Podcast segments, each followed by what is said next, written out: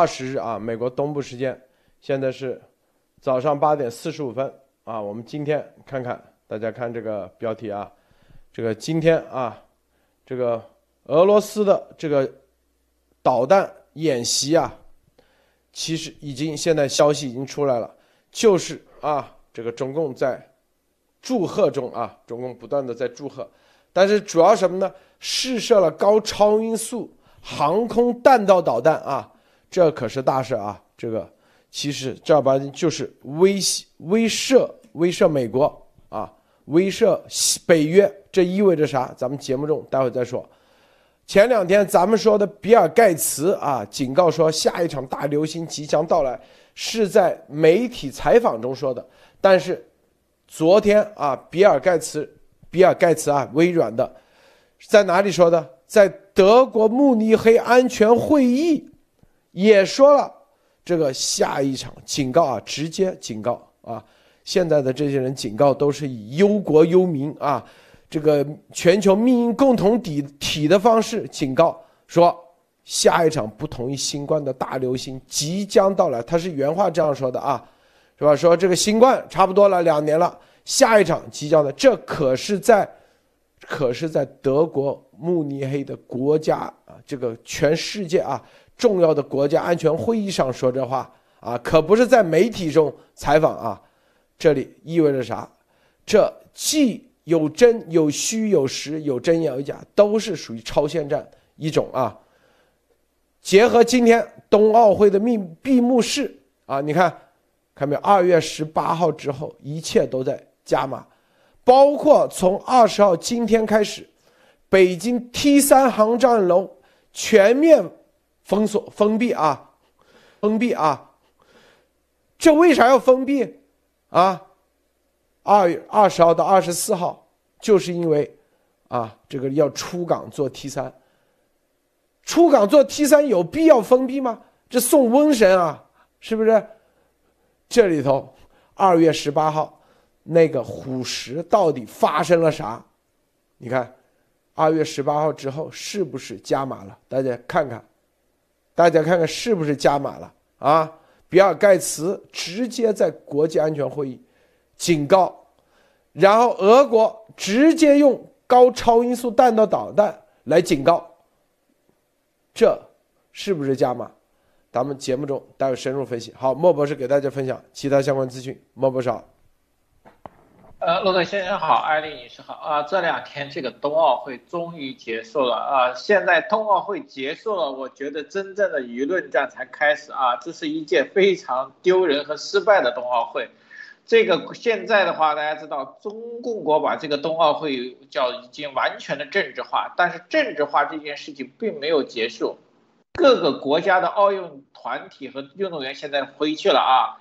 病毒的事情待会说，现在从政治上开始说啊。德国奥委会主席现在总结的时候就说了，说这是一场只着眼比赛的奥运会，现场的氛围和观众明显不足啊，就是作假有问题了。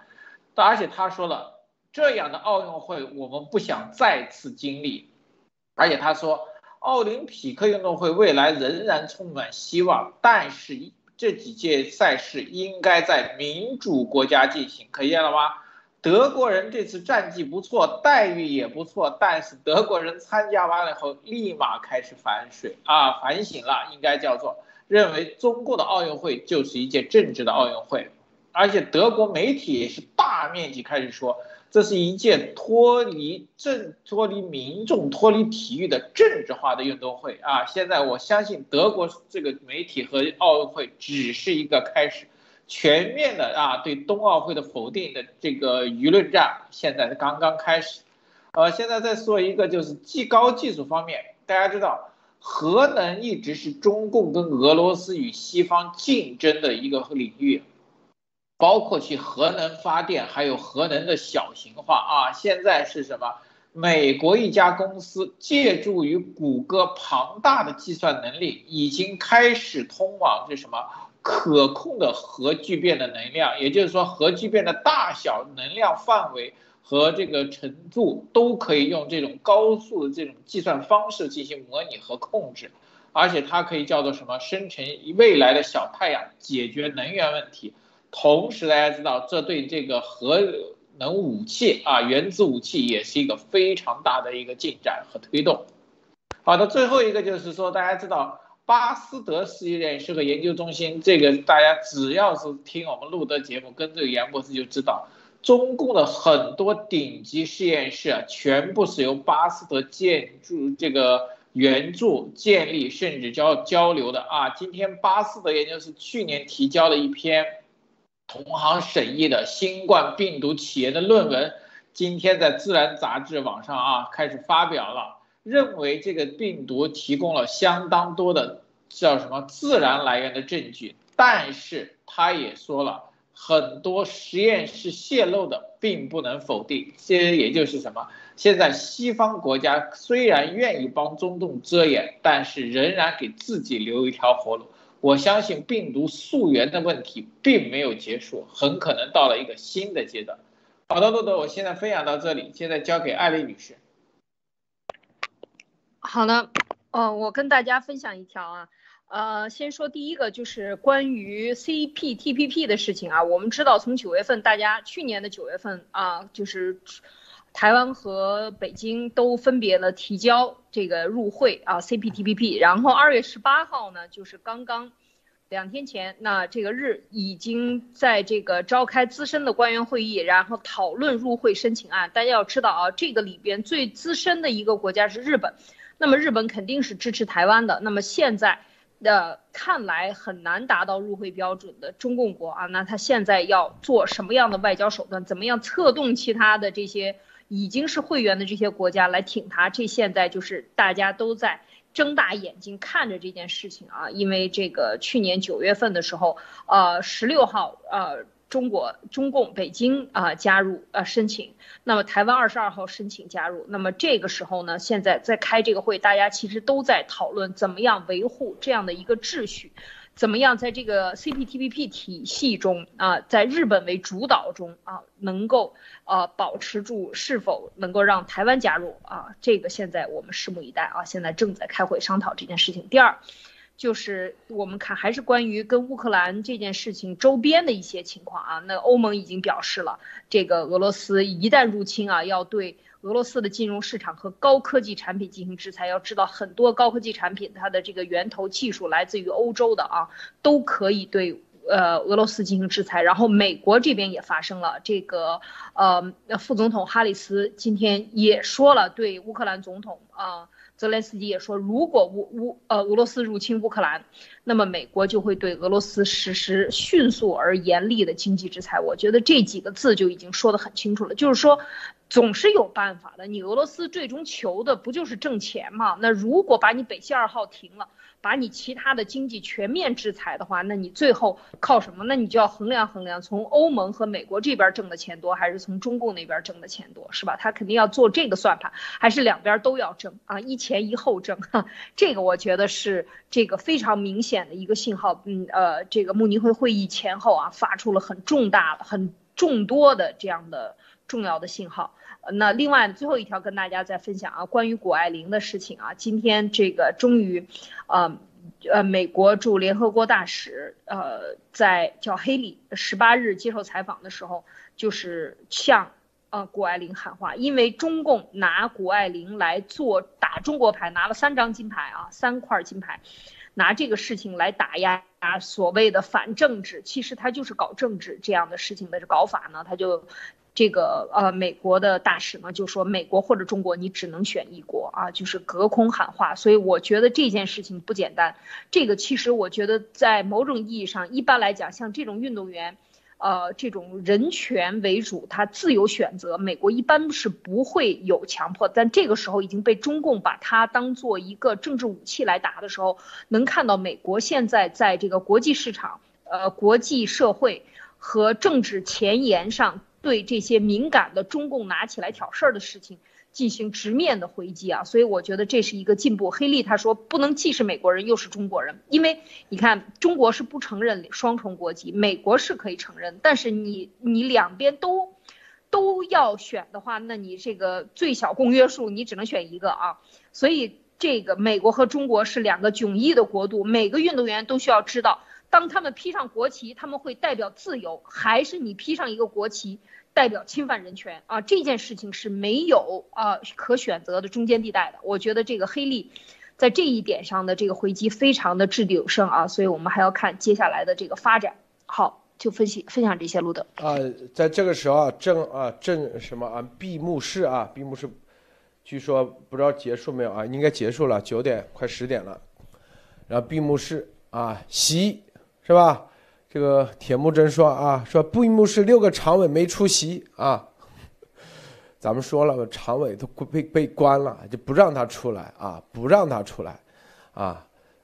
为啥？因为生怕重要的消息透出去。咱们今天叫反超限战情啊，其实这到二十号。啊，这个你看，十八号开始到二十号，十九号，这个俄罗斯启动了这个演习啊，这个演习，俄罗斯自己说自己说啊，他们发射了一个叫“匕首”，是空军成功发射“匕首”超高音速航空弹道导弹，这个了不得啊，因为是在，还把这个照片发出来了啊，你看，“匕首”是啥意思？这个弹道导弹是从飞机上发射出来的，航空啊，高音超音速，等于说啊，这里面最牛的就这玩意啊，洲际导弹啊，什么都发射了啊，发射了很多啊。我们看发射的哪些啊？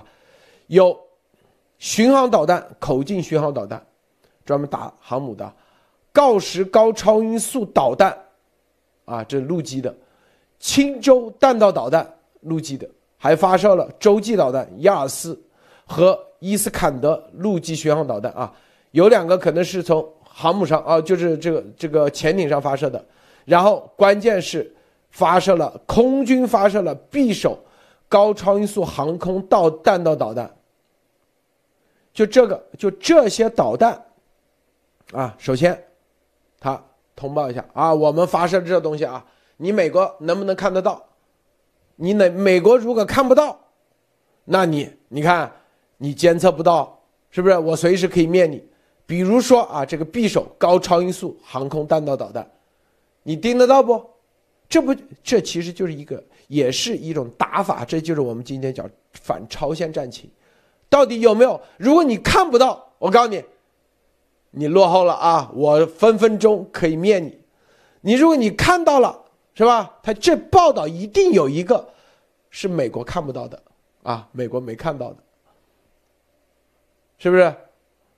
所以啊，这里头你看，这是俄罗斯，俄罗斯主动报道啊，我们干了这玩意，发了这玩意。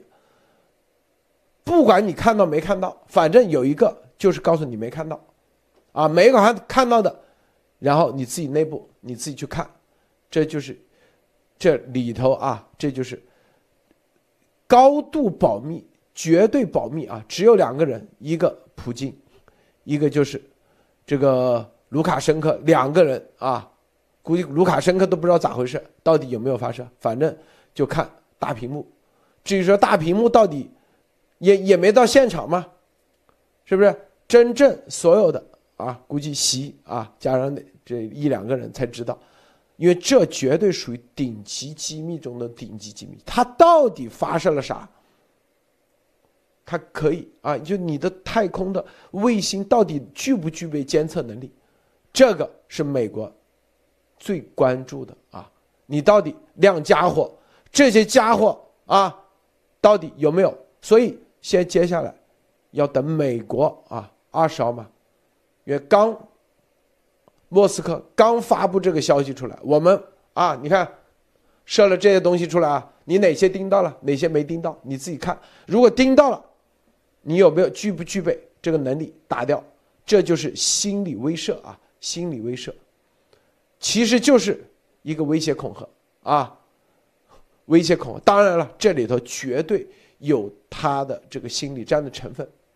我可以百分之百告诉他，不是每一个都发射了，一定有。没发射的，没发射的那个，他的意思说这就是我们的秘密武器，因为你看不到。没发射并不表示我没发射，而是你看不到。我说发射了就是发射了，这里头大家看没有？这所以今天我们叫超反超限战情。这里头啊，等的就是美国的情报系统、北约的情报系统，要了解到底发生了哪些，到底哪些没发生。大家要知道，美国当年是吃过一个亏的啊。当时啊，美国的侦察机叫 U2，在苏联上空来回走，一点事都没有。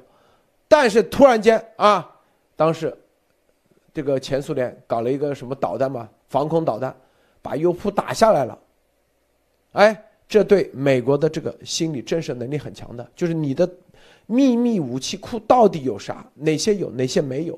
啊，这对于你整个的战略是很关键的啊，决定了你未来的各方面。所以，普京啊，这个叫做肯定是习背后让他演的这一出戏，实际上不仅仅是演，更重要的啊。其实起这个威慑作用，也是一个超前战。这个我先说到这啊，莫博士你怎么看？呃，是的，我觉得这里面呃，俄罗斯除了那个试探，我觉得洛德先生说的很对。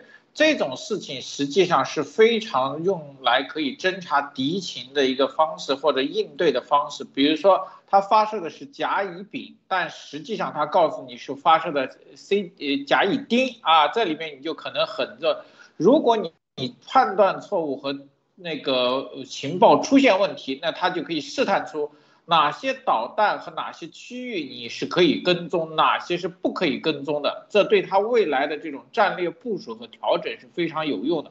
同时，他也给美国一次呃一个机会，就是我有多重手段啊，只要你有一个手段防止不住，我就可能对你造成巨大的伤害。因为大家知道，相对于广阔的俄罗斯地界来说，欧洲和美国的这个城市，还有东亚城市，美国我估计它很难打到。欧洲城市聚集度和明显的这个距离反应时间是非常非常短的。这个挑战就是为什么对北约的这个战略的这个导弹防御，俄罗斯非常重视，这就是一个威慑力。呃，这里面我觉得俄罗斯发射还有一个问题，就是告诉这个习啊，你钱到了啊，你的订的货我给你发出去了啊，这个叫做我们是叫做。呃，货齐两呃货款两清了，你有钱我给你发货，但是发的是什么货够不够数啊？这个就不是这个叫做普那个呃普京说了算，而不是习说了算。但是我觉得这里面还有一个问题，俄罗斯只要发射了这个东西，买单的就得是习。啊，习总加速是还有一点，为什么中共国内的这个新闻报道的感觉就像罗德先生我同意说的，非常的激动和喜悦，这是我们掏的钱呀，习总我估计心里就说这个导弹我付的钱啊，这个肯定是这样想，我付的钱俄罗斯发的，那这说明什么？说明习总最近花的钱可能还要加码，对吧？俄罗斯发了这个，不表示为后以后不发射了。那么以后发射的这个账单仍然会记在这个习总加速师的身上，这一点上我觉得是一个无底洞，而且这里面呢，我录了些前两这两天报的说习在筹钱，这说明一个问题，就是说俄罗斯给的单已经远超了习当时固定和谈判预估的价格，已经超了很多了，都快接近于什么它的这个上限了，他现在没有办法，但是。这个烂尾工程已经签了，他不得不跟下去。那么现在俄罗斯很简单，只要有赚钱的，只要有说是退役或者老化的导弹，我一样发，对吧？这个东西有人买单的时候，正好是清理库存啊、更新设备的时候。我相信这里面俄罗斯是什么？两边赚钱，两边得利啊！这个导弹发出来，有人买单，美国还要给我什么这个宣传。这个时候，我相信俄罗斯发完以后，对中共和美国的情报全面都会加强的啊，这是一个非常好的三国杀的一个试探，就有点像什么当年赤壁之战的时候，周瑜把黄盖啊送出去的时候，是看着两边刘备和曹操同时的反应来确定以后的战略。好的，路德，这个刚刚他啊，这个铁木真说啊，说抱歉，说有常委啊，有常委。可能当时当时没看到啊。然后你看啊，中共的新华社里头专门说，俄总统新闻秘书说，举行的一系列演习是绝对透明的啊，绝对透明，事先还跟各种渠道跟通知各国，一切经过妥善安排。其实这里头就藏话中有话，其意思说啊，你如果能监测到，能不能监测到，这就是因为是高超音速啊，高超音速。到底几倍音速？几倍音速？啊，他并且专门说了，这个匕首是航空导弹导弹。这个，如果啊，俄罗斯真有这玩意发射成功的话，那威慑力啊，那是很大的啊，威慑力是很大的。因为，它如果装在隐形啊，隐形战斗机，以及啊，它，你想想，它通过通过这个飞到你上空啊，就是天。它，你看它出来的是叫做太空军啊，空天军，航空弹道导弹，航空弹道导弹，如因为天最多三万米嘛，或者四万米，啊，四公里、五公里，从上面直接往你下面，你是航母啊，是有个盲区的，是不是？所以，它这个如果正儿八经真有这玩意啊，真有这玩意的话，估计啊。意思就是说，你美国防得住不啊？咱不说玩核武器，他意思说，咱就玩常规武器，你防得住不啊？是不是？因为飞机，它可以飞很多，几百架、上千架、两千架、三千架，然后飞到上空，有的甚至啊用隐形的方式，这种，所以啊，这个普京这个核心的这个最核心的看样子啊，就是要展示这个杀手锏啊。这个杀手锏，这个等于说，你北约防得住不？防不住，啊，那你接下来，这就是他们接下来想干啥就干啥，世界局势啊就会进入到俄中联合啊，东西，就你现在挡不住，他的意思就是挡不住，啊，再结合结合这个比尔盖茨说的这个话啊。待会我们深入的再说啊，艾丽女士你怎么看？呃，我我觉得这个呃，普京发的这个匕首啊，看了一下，他确实是在比较早期，一八年、一九年就有中国的军军网啊，就两千年都有在讲这个匕首的导弹航空这这个超高音速的这个所谓的这样的一系列啊，它是高超音速导弹系统。就先锋告示、匕首等等，那他这个确实是，我觉得这个就有点像这个流氓耍大刀，是吧？他把这最厉害的这个梅花刀拿出来，在你眼前晃忽来晃去啊，来回的一阵乱舞，把你晃得眼直直瞎。这个我觉得今天他把这个杀手锏拿出来，这又让我想起了前阵子，这中共美国网站有爆出来，中共有试射超高音速导弹，然后中共这边非得说我没有啊，我这个。呃，没有试射，你们这个是这个不是这样的啊？什么虚虚晃一枪这样，呃，这犹抱琵琶半遮面的这种做法啊，能看出来，这个其实都是在打一种暗牌。真正的名牌就是今天的俄罗斯的这个，呃，这一次试射，我觉得是非常不简单的。它而且更重要的就是，呃，人民网把它正面的宣传啊，说来自克里姆林宫。网站十九日发布消息啊，这个是这个举行计划内战略威慑力量演习，这吓谁呢？你你威慑力量演习，那你就是吓谁呢吗？你就是吓北约、美国嘛？啊，就是说，然后又是这个俄罗斯和白俄罗斯总统一起来观看，所以他这一个非常的。兴奋的啊，在人民网上就是现在已经固定的，只要俄罗斯这边有任何的这个大动作啊，就是像 莫博士讲的啊，买单成功了，亮一亮你的这个货哈，这个货款两清啊，就是给你演习一下，你不是要吗？正好也把库存去除一下，库存本来就已经是多少年以前已经都是在预算里花完的钱，现在突然冒出来一个人来要买单，这是。一批货卖两个件儿啊，一压十吃的做法，这俄罗斯就是吃中共的是吃吃，绝对是吃豆了啊！把库房里边的所有发不出去的、没有练习的导弹都拿出来，全发出去，反正有人买单嘛，可能还是几倍的价钱。所以我觉得在这一次的这个演习，俄罗斯的这个所谓的彰显的实力这个事情上呢，背后的这个关系，刚才我们谈了，但是我觉得这一次对北约的这。一个震慑啊，就是我觉得也起到了作用，就是北约以及北约今天已经彻底撤出了啊，十九号、十八号就已经撤出了，从乌克兰撤出，撤回到他瑞士的总部，呃，以及其他的现在航呃很多航空公司，德国燕莎啊等等，很多航空公司都绕到俄罗斯，就不从基辅上空过了啊，最起码一个星期不会过，所以你看到就是说他也确实达到了这个目的，但是这个目的。我觉得这一次的俄罗斯这样的一个军演，现在它就等于是极限施压的这样的一个动作，就是我把我这边能够打出来的牌给你施压的牌，就是压住你，让让乌克兰不要入北约啊的这个动作，它要做到极限，啊这个极限，但是事实上我们看了这个北约，呃欧盟已经做出反应，美国也做出反应，你只要敢发。真的打起来，我们就制裁你。但是我想，制裁不是目的，通过通过极限施压达到谈判的最最高的砝码，我觉得应该还是他的一个一个最终的策略。但是整个欧洲都说嘛，就说摸不透普京的这个出牌，普京就是不让你摸透我到底的目的是什么。所以现在大家都是在做这个演习上的呃进一步的这个准备啊，路德。没有声音。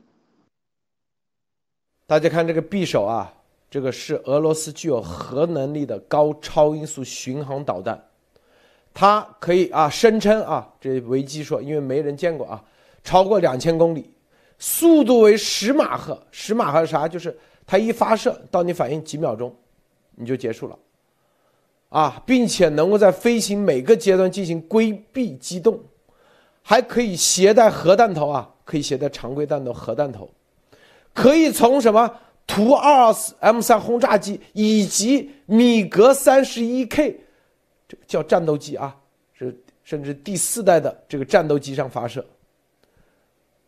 它是二零一七年投入使用，二零一八年公布的六种新型俄罗斯的战略武器，战略武器属于，因为它带核弹头，它声称啊可以打击。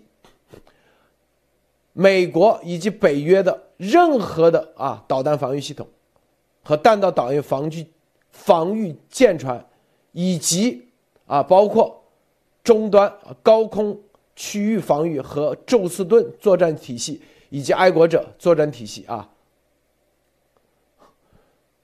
这个是吧？它是设个这玩意啥意思？因为它是从米格上可以从战斗机上。十倍音速，它不需要经过，不像这个终端高空区域防御啊，不需要到太空上，是不是？你美国啊，太空上，你比如说洲际导弹要经过太空，它可以拦截，但是一进入太一进入大气层内，几秒钟你是拦不住的啊，拦不住的。他说这玩意，由于是在飞机上，它可以躲避你的雷达。什么雷达是高空的，低空速度很快，啊，它本身这个米格也是至少两倍音速的啊。等到你反应的时候，它已经出来了，啊，然后还带些核弹头，你说这，这不是威胁是啥？是不是？就是他现在这个演习，啊，说白了，是在啊飞机上发射的。那它飞机啊，就是战斗机上发射的，战斗机到底是在高空还是低空？啊，就是低空掠过的时候来发射，你根本就你导弹啊，就你的雷达可能都看不到，怎么是吧？所以啊，所以这个这个威慑，这个威慑力，大家想想啊，邪恶的邪恶之极啊，是不是？所以很多人说美国到底。能不能那个？能不能？因为大家知道，俄罗斯的这个，它也是二零一八年公布的，对它的任何的记载啊，我相信这都是顶级机密。啊，所有的都是来自于塔斯社的报道。你看，所有，二零一八年五月，十架能够使用这个匕首导弹的米格三幺 K 正在执行实验战斗任务，并准备部署。二零一八年十二月，配备匕首导弹的飞机已在黑海和里海上空飞行了八十九次。这所有都是俄罗斯的媒体啊说的。二零一九年二月，米格三十一 K 在什么导弹航空部队机组人使用该导弹进行了三百八十多次训练，其中至少有七十次使用了空中加油。二零一九年十一月中旬啊，说这个匕首首次发射在北极。是由，啊，这个奥莱尼亚空军基地一架米格三十一进行的导弹击中了彭博一试验场的地面目标，速度达到十马赫。二零二一年六月，一架米格三十一从赫梅米姆空军基地向叙利亚地面发射了一艘一枚匕首导弹。一个独立的航空团已经成立，说啊，这个俄罗斯已经具备战力了。二零二二年上。二月上旬，未经官方正式报道，就二零二二年二月上旬，说从诺夫科罗德州索尔奇空军基地向位于俄罗斯西部加林宁格勒飞地的切尔尼亚霍夫斯基海军空军基地派遣了几架配备匕首导弹的米格三十一拦截机。关于这方面啊，这个西方的啊正儿八经，你像那个之前啊，这个美国国防部啊相关的媒体都会有这个具体发射的啊这个追踪的报道，好像不多啊不多，是吧？不像这个中共什么东风一旦发射，这里马上监测到中共发射了东风，所以这个啊意味很明显，意味很明显啊。所以接下来，接下来就是看啊，这个西方啊，但是在这个时候，德国慕尼黑啊安全会议开完，联合声明，你看这个联合声明明确说，中俄轴心啊寻求自己的那套秩序来取代现行的国际规则，俄中联盟啊，俄中的轴心国联盟想要。更改国际规范、国际规则，然后，然后啊，在这基础上，也明确说，一旦入侵，将迅速对其施加严厉的经济制裁。啊，等于说，这个西方国家说，到目前为止啊，一说只要对乌克兰进行入侵的话。就会严厉的经济制裁，以及踢出国际秩序、SWIFT、quota 这些啊。欧盟也说了啊，对金融市场和高科技产品进行制裁，但是就是没有说要军队反击啊。军队，你看这个，所以这个成功的举行了战略核威慑啊威慑力量的演习，这个“成功”两个字，看样子啊已经达到了。他们的目标目的啊，就是拿下乌克兰。这个西方不会派兵啊，只是经济制裁以及金融制裁，各种封锁啊，俄罗斯不在乎，不 care 啊。所以啊，周日拜登即将与国家安全委员会啊就乌克兰的问题讨论。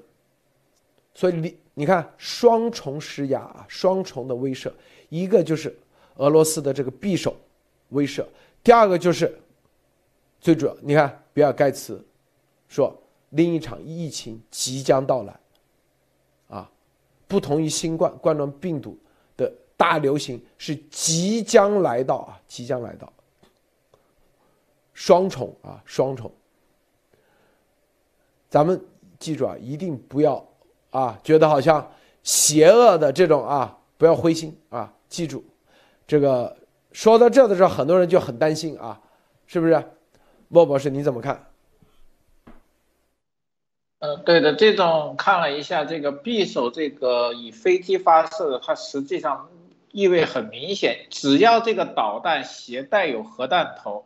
它只要能发射出去，也就是整个北约的所有的城市都在射程范围之内。大家知道，以它的两千公里的射程加上它的超高音速，十到十五分钟，它可以打击欧洲所有大陆上所有的国家和城市啊，这是一个很明显的例子。再加上它有这个海基的军舰，这个锆石高超音速也是八到九马赫，而且它是水基发射。也就是说，它现在发射这两种跟西方的意味很明显，它不是陆基的。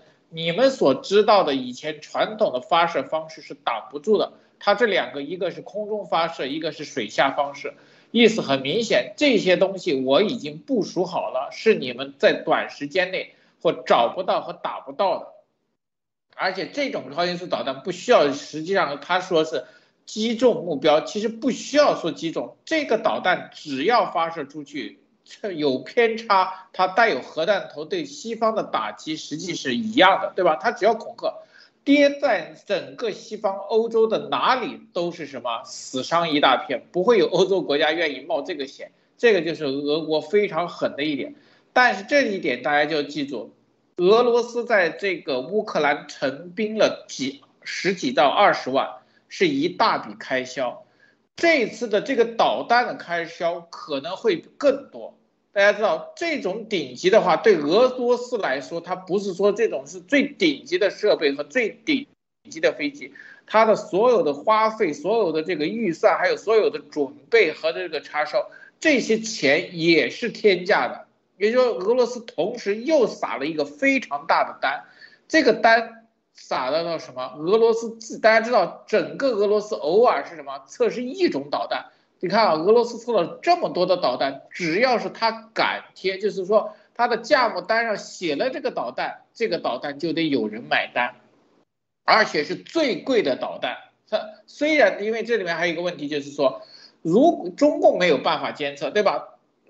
俄罗斯说我发发了一个最便宜的，然后就像我说了一个，我发了一个最贵的。十万块钱的导弹，我可以标价十个亿，你买不买单？中共没得选的，对吧？美国它可能可以监测到，它到底是不是高超音速还是普通导弹，有几枚啊？这个美国可能西方是监控得到，但中共我不知道，这就是一个大的问题。还有一个就是说，如果美国知道了俄罗斯导弹实际的数据和参数。同时能算出拦截方式的话，这其实对俄罗斯不是一个好事，对吧？很少，如果这是靠超音速导弹，美国跟西方通过俄罗斯的试射拿到了重要的参数，开始布局和防守，这相当于什么？暴露了他的战略目标和战略优势。这点上，我相信普京有可能这两个导弹都是拿的假导弹试射，只是要来要钱。但是他只要提到这一个。为什么这里面提到就如果不发射，美国监测不到，这就是一个问题，是太快了监测不到呢，还是俄罗斯根本没有发射？这又起到了一个迷惑作用啊！这里面我相信这两个导弹很可能是烟雾弹。好的，路德，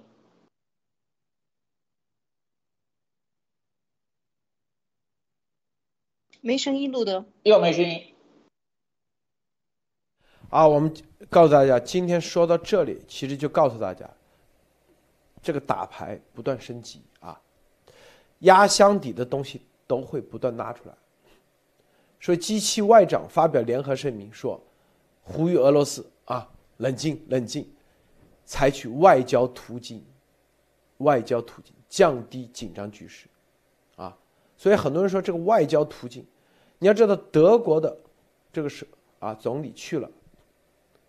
第一说德语，双方，是吧？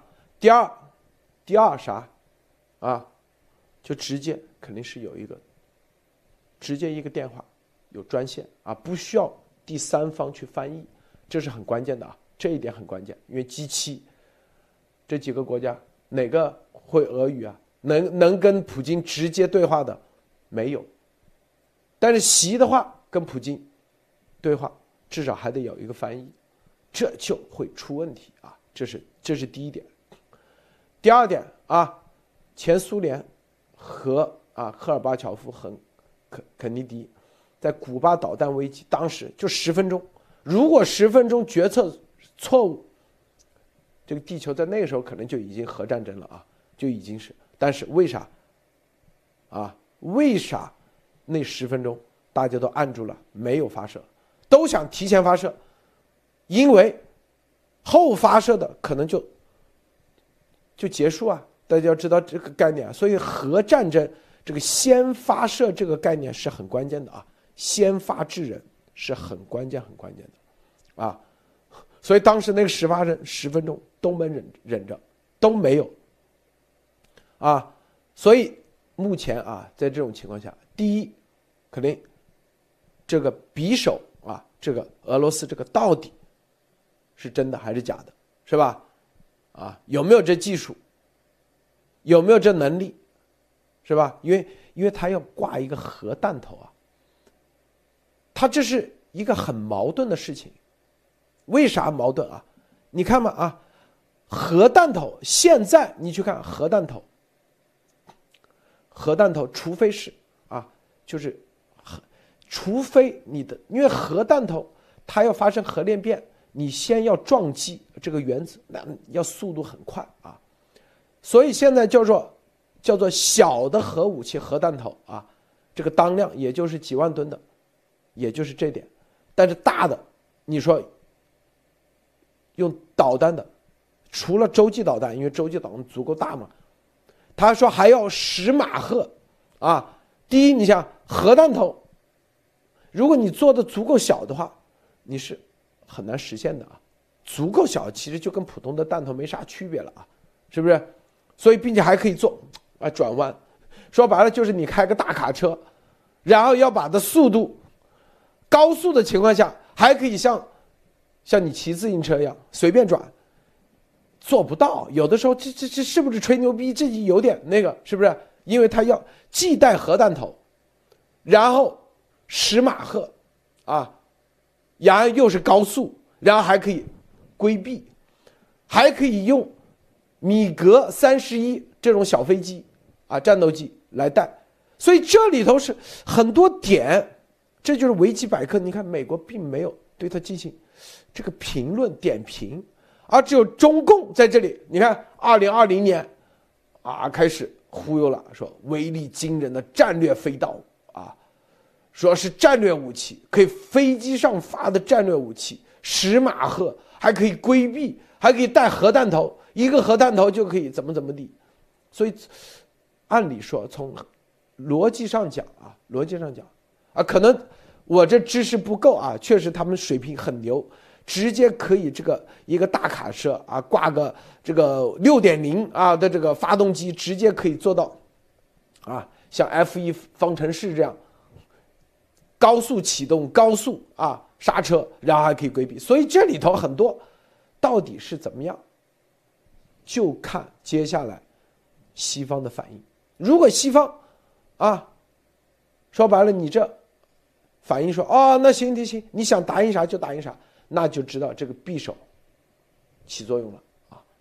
如果西方说你只管来吧，你这只管那个，我正等着你是吧？我这还有秘密武器没拿出来的。大家知道一战的时候，当时那个叫做马克沁啊那种。当时都属于秘密武器啊，秘密武器。一战的时候，突然拿出来，吓傻了。哦，还有这玩意。后来，啊，在一战结束之后，然后专门签了凡尔赛条约，就是限制德国不能开发、拥有这个马克沁这个水冷机枪。然后德国呢，因为那属于大。大杀伤性武器啊，在当时来说，就大规模杀伤武力。德国在那基础上，行啊，我就不用水冷，我就直接用风冷。就研究了后来的啊，就之前是那种转的嘛，哎，又边打的时候边用水去冷冷却。我不，我不研究，我因为协议上写的很清楚，是水冷马克沁，就是这样的规这样的原理的这种机枪。德国说，那我不搞水冷了。我就搞风冷，后来就有那个，后来美呃德国那是 M 什么什么那种机枪，就直接是风冷，不用水冷了。所以就啥意思？就很多秘密武器在不同的时代啊，它真的是有，所以他这个情报能力是很关键的。你到底有没有这玩意啊？就像美国当时原子弹，它就保密程度做得很水平很高，它总共只有三个，啊，一个是已经做实验了，试试射了，剩下两个就起到了威慑力。据说啊，日本到现在还说被美国骗了，啊，因为早知道美国只有两个，那就干下去，跟美国可以来个和谈啊。但是由于情报能力不够，所以还以为他后面还有，所以就立马投降了。到现在，据说很多日本的有些啊，对这个还非常非常的觉得被骗了，被骗了。所以在国际地缘政治，在国际的外交上，有很多这样的打心理战的啊，这种秘密武器，既有有虚有实。这很关键的，这个很关键啊！这就是你的情报能力是非常重要的啊！这个艾丽女士，是的，我觉得刚才路德分享的就是现在这个呃这个匕首的导弹，它我就要看现在西方对它的反应是非常重要的，就是因为它刚刚发生的这件事情啊，星期六刚发生的，所以嗯。这个，嗯，俄罗斯现在西方我看很多媒体就是军方啊还没有有反应，因为这个确实是很难。就刚才路德讲的，一个大卡车带着一个这个还带着挂弹，然后说咱能去赛这个，嗯，能跑能跑 F 一，你说你你怎么干？你这个这个速度。另外呢，就是超高音速导弹，它还要挂能够携规携带常规弹头和核弹头啊，核弹头携带它应该是。飞行速度啊，它都是有要求的。这个具体我不是很懂，但我觉得技术上能不能够达到，然后它是空机发射啊，在这个在飞行当中能够发射的啊，速度还能达到十马赫，这个要求的数据都太太尖端了啊，应该讲，所以。到底是真是假？是放虚仿一枪？因为你看那个图片上，虽然他看到的是有导弹啊，这个大家知道，所有的战斗机都可以挂弹的啊。他给的这个战斗机挂了一个弹，这个弹到底是什么样的？到底能不能这个这个弹能跑那么快吗？啊，这些我觉得都是问题。但是实际上射出来的是陆基射出来的照片。啊，能看到的这个是陆基地面上射出来的，所以这个到底里边有多少真多少假？它因为它放了一堆的这个导弹啊，说我们进行了全全面的这个全方位的按计划的这个演习，这演习里面给出这么多导弹，那你也不知道哪一个放了哪一个没放啊，所以它这个呃这个消息，我觉得还还要再看西方的这个军方的反应。另外呢，我觉得今天就是刚才路德讲到的，就是。如果把压箱底儿的这个武器拿出来，俄罗斯拿出来这个压箱底儿的武器，那么要看整个的欧盟和美国、北约的反应。那现在欧盟的反应，刚才我们都分享了啊，就是欧盟和美国都是要进行经济制裁，然后封锁，然后把你的交易系统，当当然，施威夫特早就不带俄罗斯玩了，俄罗斯一直跟中共两个。呃，在搞这个地下交易啊，各种各种洗钱的这种交易以及互换啊，就是俄罗斯币对人民币的直接互换的这种所谓的交易，而且在中共的网站上都有宣传啊，是完成了多少这个人民币直接对嗯本币的这个交换啊，而没有通过呃美元的交换系统，因为美元的交换系统现在不仅对俄罗斯对中共国其实也是半封闭状态。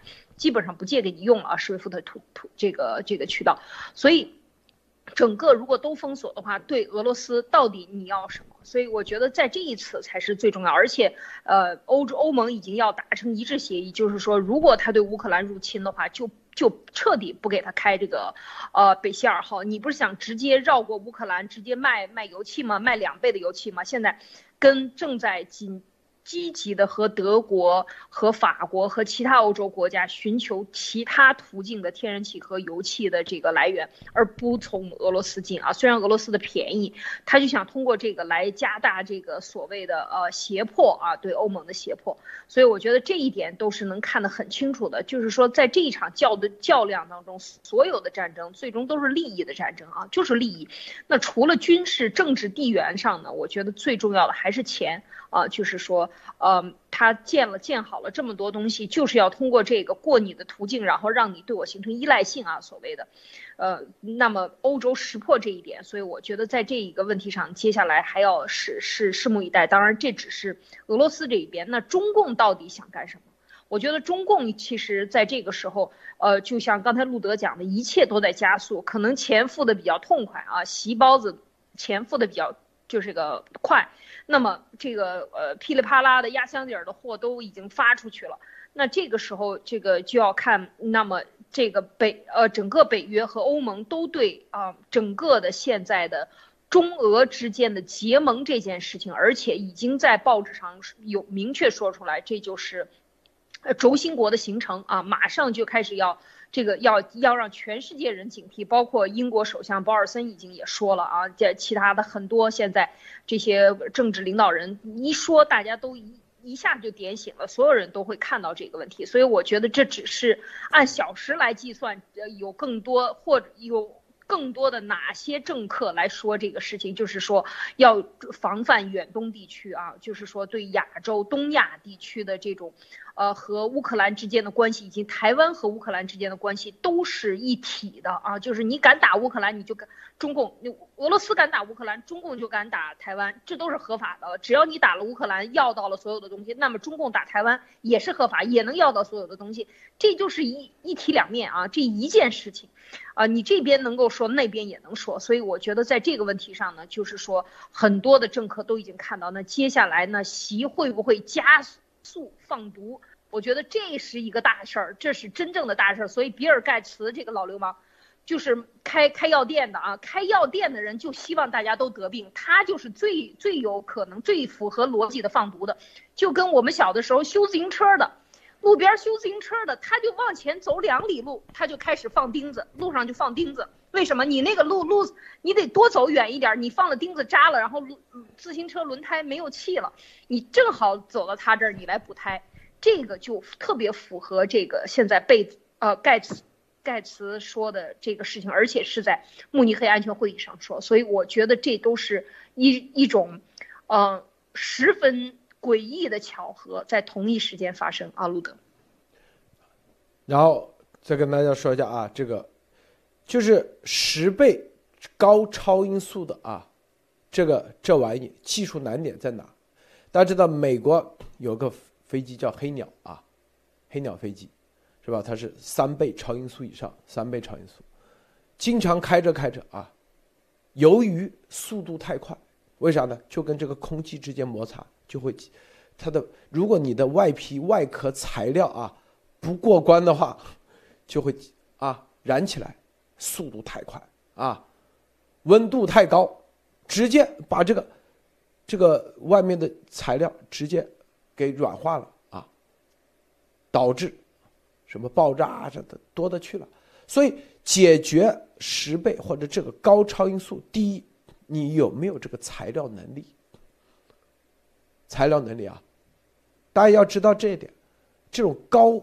这莫博士专门干这玩意的，就是专门搞材料的。待会你深入解读啊，这都是对俄罗斯和中共国全面封锁的。就是我们之前说过，这个钻头啊，钻头就是钻井的钻头，到中到到现在，中共国都无法生产一个啊能够做钻头的这个材料。因为我之前也是学材料的，是不是？这是第一啊，就是你别说这十倍超音速了啊，就是啊，可能五倍六倍，你能不能解决材料的问题？能飞几分钟？你你说啊，我到了十倍，但是啪一下就燃了，还是说你能分飞一分钟、两分钟，还是说能分十飞十分钟？这里头问题是很关键的啊。第二点，你的发动机，你能不能冲到十马赫？能不能做到十马赫？是不是？啊这发动机的冲压比啊，这些方面的，是不是？这这个技术你有没有？技术它是要靠沉淀，它是要靠研发，研发是大量的投入，它是一个国家的整个体系体系啊！记住，它不是说啊，你就光这一点，除了这个。搞病毒啊，中共有这个军民融合的人海战术的优势外，你都是就跟那个芯片一样，你是几十年不断的是一个产业链，是一个生态链积累出来，你的发动机能不能做到这个？是不是？啊，这种速度。第三点，是吧？刚才说啊，你说咱们就说啊，他带带一个普通的弹头，啊，走个十马赫，我觉得有可能啊。但是带个核弹头，我觉得基本上要打一个大问号，因为大家知道啊，这核弹头，那可不是这么简单的啊，因为核原子弹。它必须得就就就哪怕就是最基础的，现在咱们不说氢弹别的弹，氢弹是要原子弹撞击才可以，啊，出氢弹，原子弹至少是一个炸弹，先给它炸了以后，然后把里面发生核裂变，然后再成，就是二战时候的原子弹就那个当量，现在把它缩小版，缩小缩小，啊，据说那也挺重的啊，也不是大家说一个。一个导弹，一个小的这个飞机可以挂的这个导弹就可以了，是不是？所以这里面很多方面的，到底是有一个很大的问题啊。米格二十五当年，前苏联研发了米格二十五，一下两倍超音速啊，两倍多，接近两点五倍超音速，把美国的飞战斗机啊，就导弹，美国导弹当时都追不到。美国说啊，前苏联太厉害了，居然都研发出这个秘密武器出来。后来有一个米格二十五后的叛逃到日本，别人一看，这就是垃圾呀，没点技术含量，外壳就是用不锈钢做的，只能直飞，转弯都没法那个。后来知道，哎呦，这就是，这就是故意吓唬吓唬美国的，就跟当年那个零式战斗机一样，日本的说零式怎么这么厉害，后来。有一架零式飞到那个呃阿拉斯加啊，坠落坠毁以后，然后很完美的一保存下来，然后最后一看，啊，这个零式也是啥东西都没有，纯粹就是一个啊一个板子飞在天空，难怪这么灵巧，原来啥东西都没装，就很简单，所以对这个东西一点都不惧怕，所以说这个战。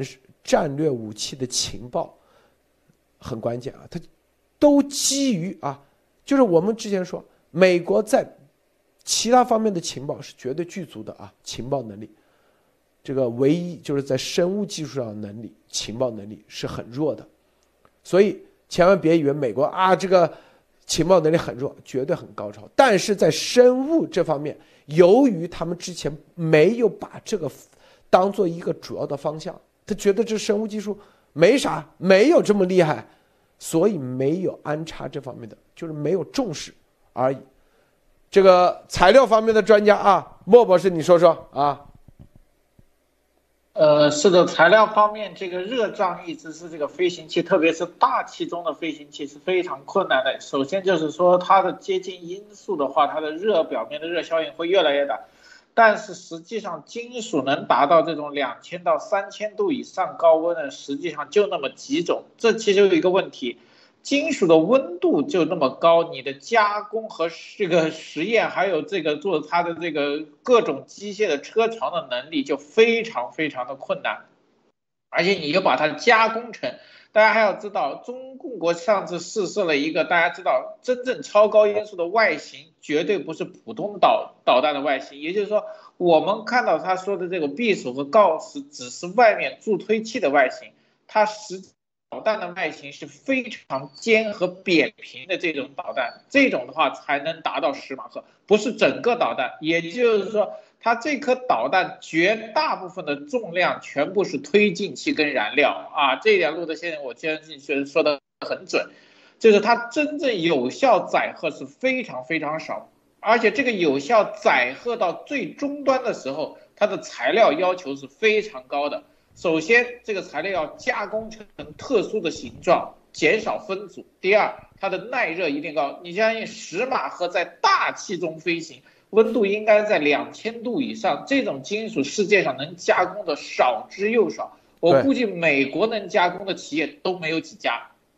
那么这里面还有问题，这个表皮和这个外壳金属加工出来，又加工的是这种形状非常特殊的时候，你能塞多大的核弹头和有效的当量在里面，对吧？而且这么高的速度，特别是末端的时候，你根本没有变速调整和这个定重新定位的方式，它就它想怎么飞，它能飞到哪和它飘到哪是不受控制的，因为速度过快，你没有机动能力了。这个时候就是说难听一点，就是专门吓人。这个枪子弹打出去了，能打到哪，打到谁，谁都说不准，就只能要靠来什么耍流氓威慑用。这一点上就是一个很大的问题。像我前面说的，这种导弹能加工数量能用的，按俄罗斯现在技术来说，我们不说绝对没有，非常非常的难。即使加工数量，我估计也在个位数。就这样为中共国交个钱，发射两枚啊，一个锆石，一个匕首。我相信，整对整个俄罗斯来说，这是什么叫做什么镇国神器般的东西啊？就这么打掉了，肯定不会的啊，对吧？普京不会那么傻，为你几千万把整个镇国神器打掉。但是说难听一点，这两个武器基本上是普京核武器库里面唯一对美国跟北约有威慑力的东西了。没有比这更高，这基本上是大小王了，这是大小王。对你大小王就这么扔出去了，那普京还谈什么呀？对吧？美国说这两个牌我搞得定，那你普京就没有玩，回家了，彻底俄罗斯都可以灭了。那么，只我的猜测，这两个实际上真正没有打，只是普京放出来要提这个账掏钱账单的一个口头。哎，好的，路德。对，付账单问。哎，蟋蟀，你打了没有？打了，你没看到啊？你没看到？哎呀，你们这个水平太差！你看我打了，是不是啊？速度太快，看不到。喜肯定是，哦，是的，是的啊，是吧？这速度太快，看不到，是吧？反正媒体只要说就有了。然后一个照片，你看谁说没打？你看看啊，是不是？你看我们这这个这个没，你看这这个照片就证明打了。这个超音速导弹是长这样这么大，你觉得和像吗？是不是？刚才说的太对了，这超音速导弹头都不是这样长的。我跟你说啊，是不是？所以这里头，所以啊，就是丫头没文化、没逻辑，就跟那个猪头一模一样。别人说七天，我绝对让你们什么 GTV 什么像超越 News Fox Max 超越 News Max，有人都就跟那普京。拍着胸脯指着灯发誓，一个概念。实际咱们懂的，我们就知道这就是忽悠。因为你不懂逻辑，你就被别人忽悠。就跟这样，为啥每一次踩的都是选的零分，啊，这一样的概念。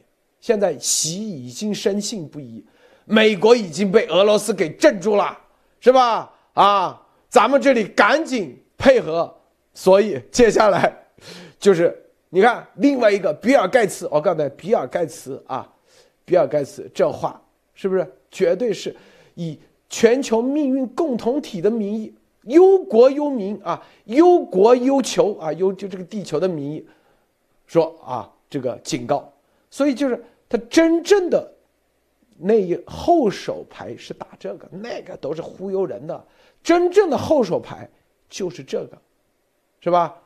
那。但是那张牌打了能吓唬住吗？吓唬不了啊！俄罗斯说白了啊，他自己心里清楚，到底有没有这玩意？因为国际社会都没把它当回事儿，是吧？只有中共自己啊说这个匕首导弹威力惊人啊，威力惊人的战略飞刀，所有的这个研发都是基于啥？基于你的实力。你看。二战的时候，能真正研发出牛逼的武器的一个德国，一个就美国，日本根本都没这能力，搞了一个零式飞机。你看啊，一一看零式战斗机，所谓的就是说白了，就啥东西都没有。然后航母你看也不行，雷达也没有，这都是基于你的整个的真正的实力，不是你吹牛逼就可以吹出来的。当时前苏联那是基于美国给他的技术，所以他才赢。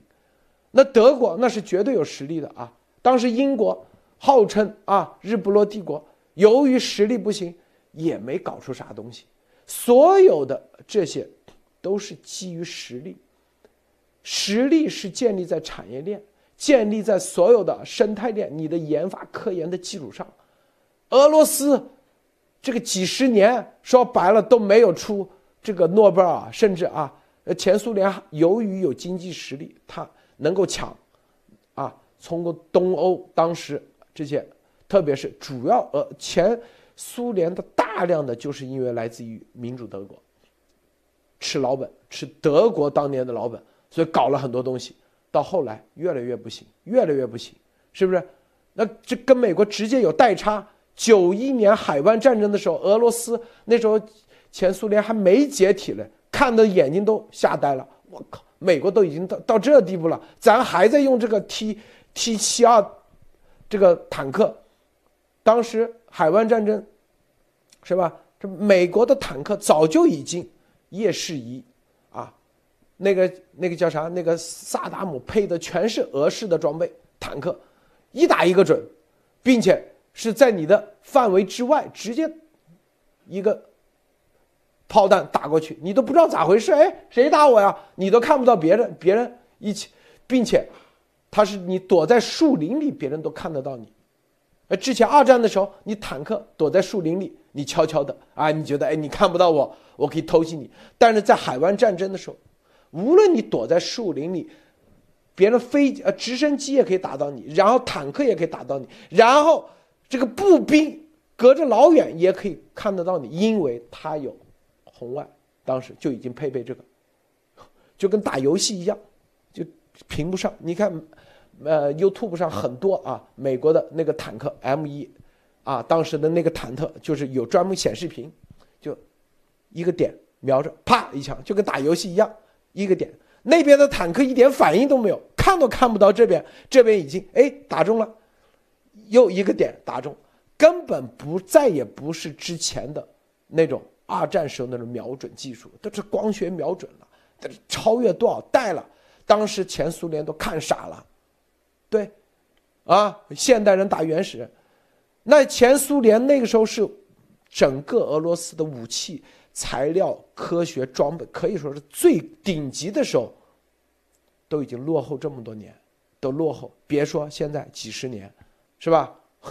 热成像仪，对，热成像仪，这个艾丽女士分享一下。是啊，我觉得刚才讲到的这么多，我们有很多人的大家在留言区里都在说啊，说刚才呃。那个图片里边显示的空中带的那个弹啊，就是普通的导弹啊。这个要是让习的秘书们听了，敢不敢给习汇报吧？就是习知道了，敢不敢跟普京说你那个给我发个照片啊？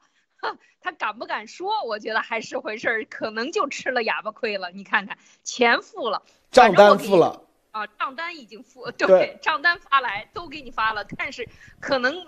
货不对款啊，货不对款，可能这个事情，习可能都不敢问啊，所以我觉得这个才是这个，真是哑巴亏，真是傻透枪了啊，就是这种感觉。那刚才就是讲到，呃，我觉得莫博士分析的这个材料上，呃，我刚才又查了一下，超高音速武器，美国 NASA 研究的，确实就像我们留言讲的，它是一个。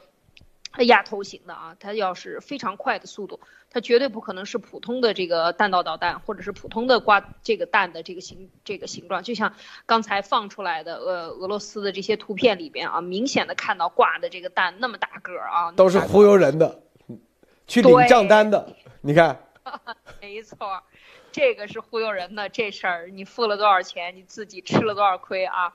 这真是把库存里边的可能不响的弹都拿出来，因为外形都是一样的。到底里边的这个药过期了没有啊？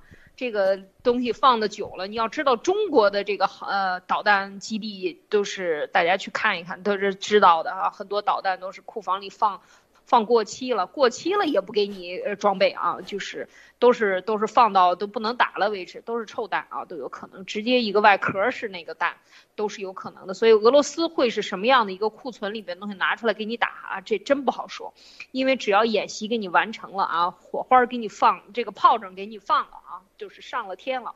你看这个真正冒火的都是陆基的啊，搁他这个照片里面看得很清楚。所以还有一个是海基的啊，没有空空基的这个，他这个试就是他没有图片，只是放了一个静态的导弹，所以这都是看得很清楚。所以这个这个啊，这个席呃些掉了肉啊难受，自己哑巴亏啊，这个牙打烂了自己吞下去可能都是啊，因为后边他是不是还要跟俄罗斯一起再继续的需要俄罗斯再往前继续去拱这件事情，所以还要拭目以待。但是我觉得在这个情况下啊，刚才讲到的，呃，在北这个呃慕尼黑的安全会议上的比尔盖茨的发言，我跟路德讲这是一个大事啊。我觉得这个其实就是在造这个舆论的事啊，而且是以一个啊求。呃，是以一个关系这个全球人命运的这样的一个角度去说啊，就是真的是邪恶至极，所有的都是在讲啊，这个医疗要要进步啊，我们要关注这件事情，我要提醒啊，我要预警啊，我要。说出来这些所有的事情，那么最后这个我们就说，呃，毒也是他放的，药也是他制的啊，预警也是他说了，救人也是他干的，哦，真是觉得现在的这个世界真是真是超出了我们对一般的这个事物的认知的很多倍啊，这个邪恶无底线，就是有这种感受啊，路德。你看这个照片啊，这个照片说还专门说啊，这图为空军。一名俄国空军人在检查匕首，高超，这上这说白就是忽悠袭的，对吧？咱稍微专业点、逻辑点，就是不可能长这样，不可能这么大，知道吧？啊，这最基本的逻辑，因为谁也没见过匕首长啥样，反正他说啥样就啥样。然后关于这个啊，比尔盖茨，你看是是在慕尼黑安全会议上啊，直接这样说。可能来自一种不同于冠状病毒家族的病原体，是什么样的？所以啊，这里头啊，这个情报就很关键。为啥？你要知道，这个它不是像这个核战争啊，立马人消失、人结束，它打的是时间差啊。谁如果在这个事情上提前准备，啊，提前做好预警，你可能就你就不会被打得很惨，是吧？你就可能就会。你如果不准备，你再强的实力都耗不住啊！准备啥？就是准备啊，准备这个药，各个方面的这些是吧？你治疗技术以及你的医疗体系的更新啊，所以当时啊，对于 CD 三十八以及达雷托有这么重要的情报啊，是不是？我们为什么做节目要把它说出来？因为就是让很多啊，只要听到咱们节目的，无论是啊，如果是搞科研的，那你自己去对三 CD 三十八这个点，因为我们在严博士包括咱们的啊这个团队发现，美国没人研究这个 CD 三十八，就跟那个冠状病毒刚出来的时候，全世界没人研究。SARS 冠状病毒为啥？因为当时只有北京和香港两个地方才有它的病毒样本，没人，因为美国根本没人研究这玩意，是不是？少之又少，稍微有几个就是研究那具体的几个技术，什么，是不是？像巴利克这些都被中共搞定，CD 三十八这个靶点，那国际上根本没人研究，是吧？它这个。因为这个靶点，难道就只有一种药可以对它起作用吗？不一定不是，还有很多。那关键就得要有时间，让特别是很多说印度是不是？对，印度就是。那我们把这个，如果印度人知道哦，这个达雷托有我们，并且我们还告诉大家，中共把这个达雷托油现在生产了多少，授权生产有多少？在生产这玩意，啊，有多少？你去看看授权生产报道，为啥要囤积这个药？是不是？并且啊，这玩意，那你得，你就算要，比如说啊，现在很多人都跑到印度买药，印度因为它是可以复制的，所以就是要把它变成便宜的药，这就是解这个题的关键点啊。所以，严博士。就要把这个说出来，这绝对顶级情报，有的人是不让我们说的啊，为啥？因为很有些人想拿这个东西作为他独家武器，他赚钱，知道吗？我告诉大家，你很多人还不知道这个背景的那些啊，邪恶的，就是这有的人想利用这个玩意自己赚钱，赚大钱。我告诉大家啊，啊，但是我们就把它公开，因为特别是印度或者是中国，很多。都可以自己去生产解这个题，嗯，是不是？一旦你准备好了，中共可能就不会放这个靶点的东西了啊！很多人说你你你这不是又那个？咱们是救人第一，避免绝对不是说啊，等到把人杀了尸横遍野的时候来验证啊！你看我们说对了吧？然后再卖药，是不是？所以现在。中国还有没有别的靶点啊？是吧？因为一个靶点到成一个药的成熟，它是很长时间，不是大家想象的，就跟这就跟那个十马赫的这个东西，它是一个产业链，它是要有很长时间的研发，包括做一系列的军演演习以后，它才给那个啊。就这这不是吹牛逼，拍个电影说我有十马赫就十马赫，我有这个靶点我就已经那个就敢放，我看没这么简单啊，还有别的靶点，啊，所以很多都发了很多靶点，我们为什么没有确认啊？因为有些靶点，它可能有这个，但是相应的后面的后续的东西它还没有形成，啊，这个是随时可以出来。随时可以说白了，一压十吃，又可以赚钱，又可以做政治牌，又可以武器化。他这个靶点是已经情报确认的，我们的啊，这是关键，是不是？但是习的话啊，是不是？他对他来说，他疯狂，就跟那个，这个他疯狂到一定时候，他一定。那就跟那个当年啊，这个打美国一样啊，这个珍珠港，是不是？本来他肯定是问底下人，说如果他们不知道这个，要多长时间？说啊，怎么地要一年时间？美国就把他这个靶点找出来啊，这个情报这个找出来，他们自己去摸索研究啊，我们这个信息误导，那至少得一年时间，他们都找不到这个靶点。但现在说，如果啊。这个都已经得到这个靶点了，他们这个药能多长时间？也得半年，半年够了，就这意思，就这意思。告诉你啊，所以他就会加快，加快。这个莫博士啊，哦是，莫博士对。是的，这里面我觉得比尔盖茨说出这个事情来，绝对是要什么啊？以他的东西，他是要有利益的，巨大的利益要回来的。首先，他是在安全会议上说，因为在这种安全会议上，特别是在这种新冠大流行现在仍然还处在一个高峰，虽然开始减弱的时候，比尔盖茨说这个有点哗众取宠，但是如果他说错了，这对他绝对是一个非常大的一个打击和损失。这叫什么？你在引起恐慌啊！大家好不容易从一个大流行病中缓过来，你又在说这个，如果没有的话，啊，那你就是一个造成恐慌，他整个的声誉可能会要大大打掉。但是比尔盖茨愿意说，我相信他的情报给他的支持就是，这个病毒一定会出来，而且这个病毒上面它一定可以，因为就是我预测的这个病毒。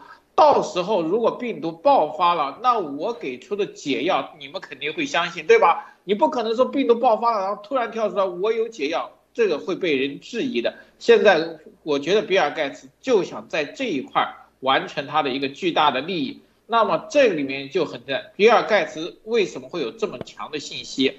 那在这个关键点上，我们说了半天，只能有一个方向出现这种新的大流行病，就是中共的投毒。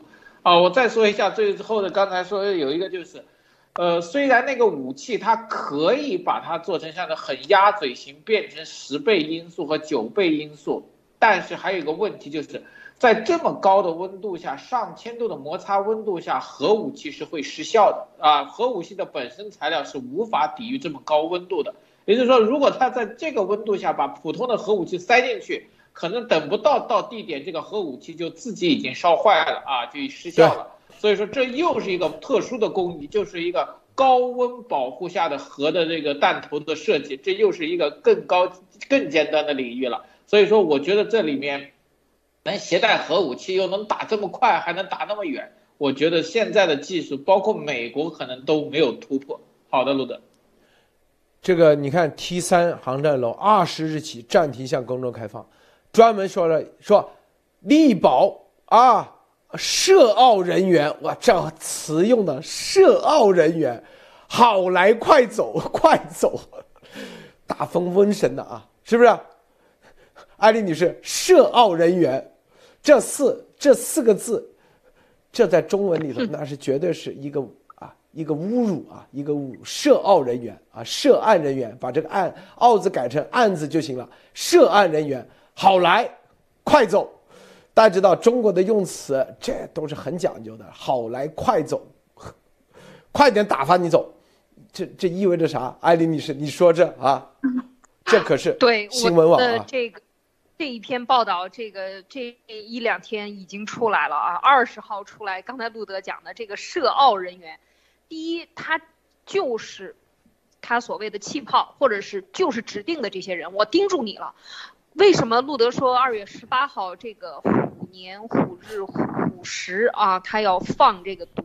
他可能已经实施了。那这个就是把它都清空，会不会是最后一刻？这什么叫好来快走？这真的不是什么好词儿啊！这是我们这个懂中文的都懂。中国汉字的，大家听一听，什么叫涉澳人员？这其实确实是有一种贬低，或者是说在这个时候，或者中简体字的汉语已被警方用的已经彻底真的，嗯，这个表达字意已经真的这是越来越像警这个警察的说说话的方法了啊！这个新闻也是像警察说话方法。现在这是一切都是以警啊，以这个。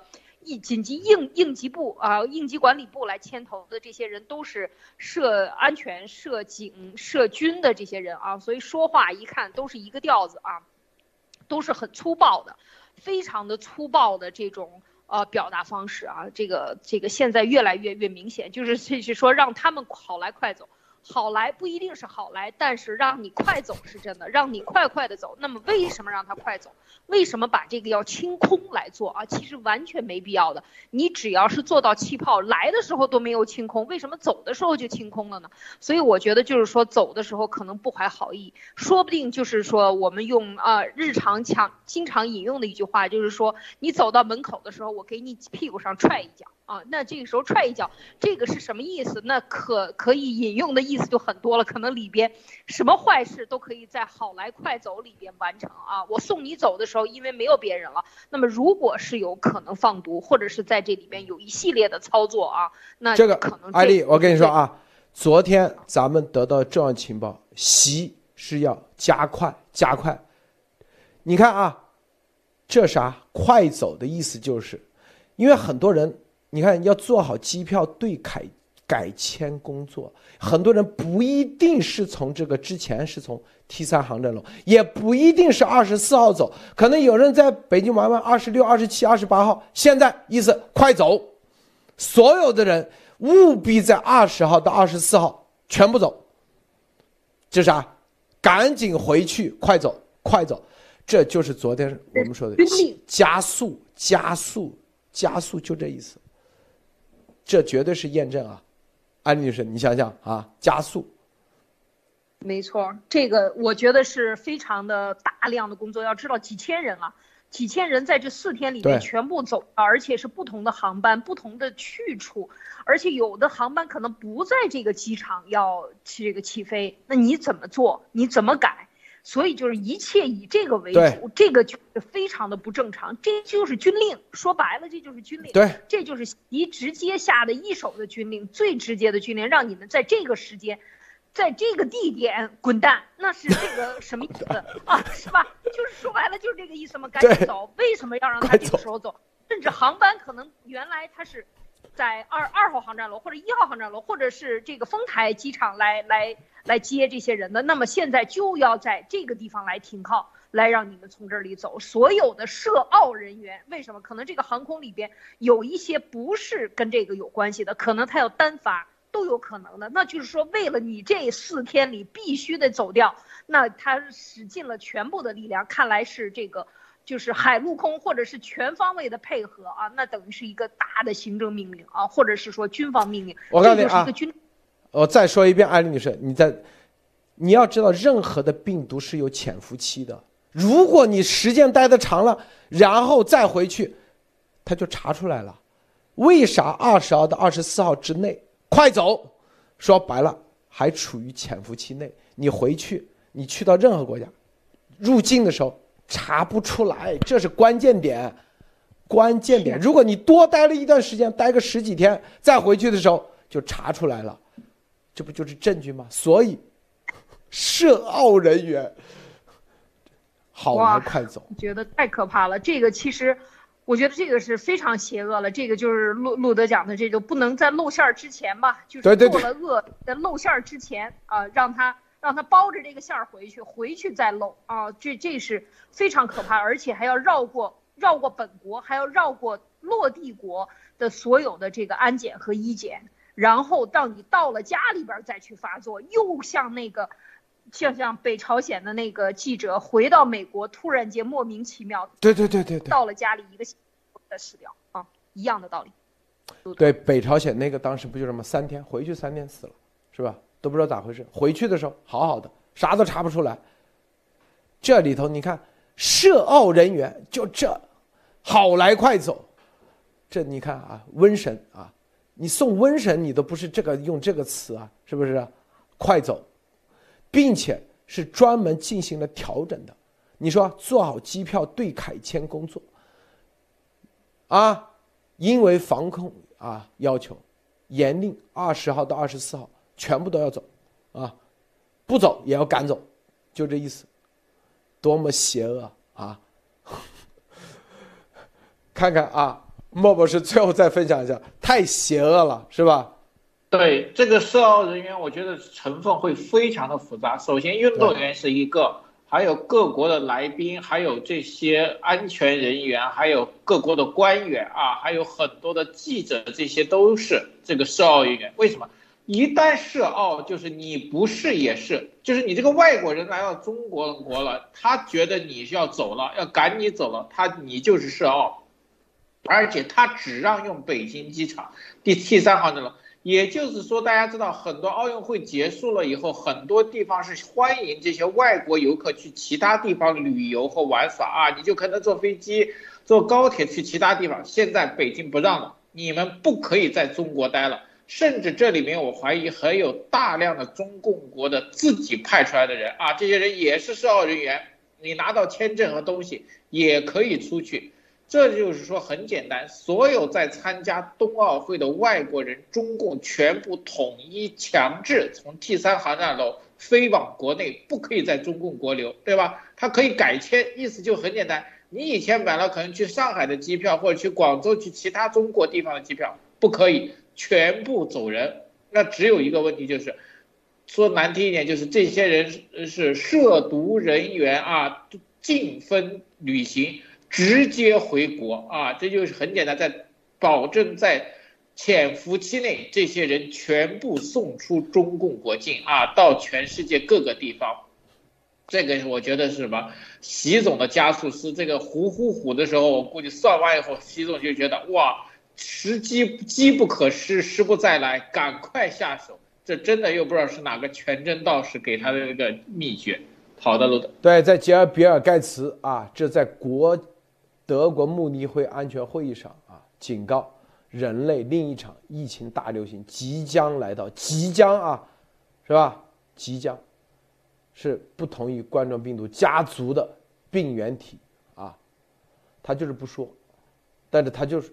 说会有，咱们说，还并且告诉你这个靶点是什么，准备啥，和他的，他就是威慑你，他这就这就是为什么他就是这就叫做威慑，啊，是不是？在这个慕尼黑安全会议上，这其实就是俄中联手，一个说啊，你看我有这个那个吓唬你啊，当然第一也是忽悠习，第二然后比尔盖茨是不是？啊，大家要注意点啊，要小心。如果不那个啊，你们这个德国慕尼黑安全会议，如果决策做的不不好的话，可能会啊另一种即将来到。好，咱们今天节目就到结束，谢谢莫博士，谢谢安利女士，谢谢诸位观众观看，别忘了点赞分享，再见。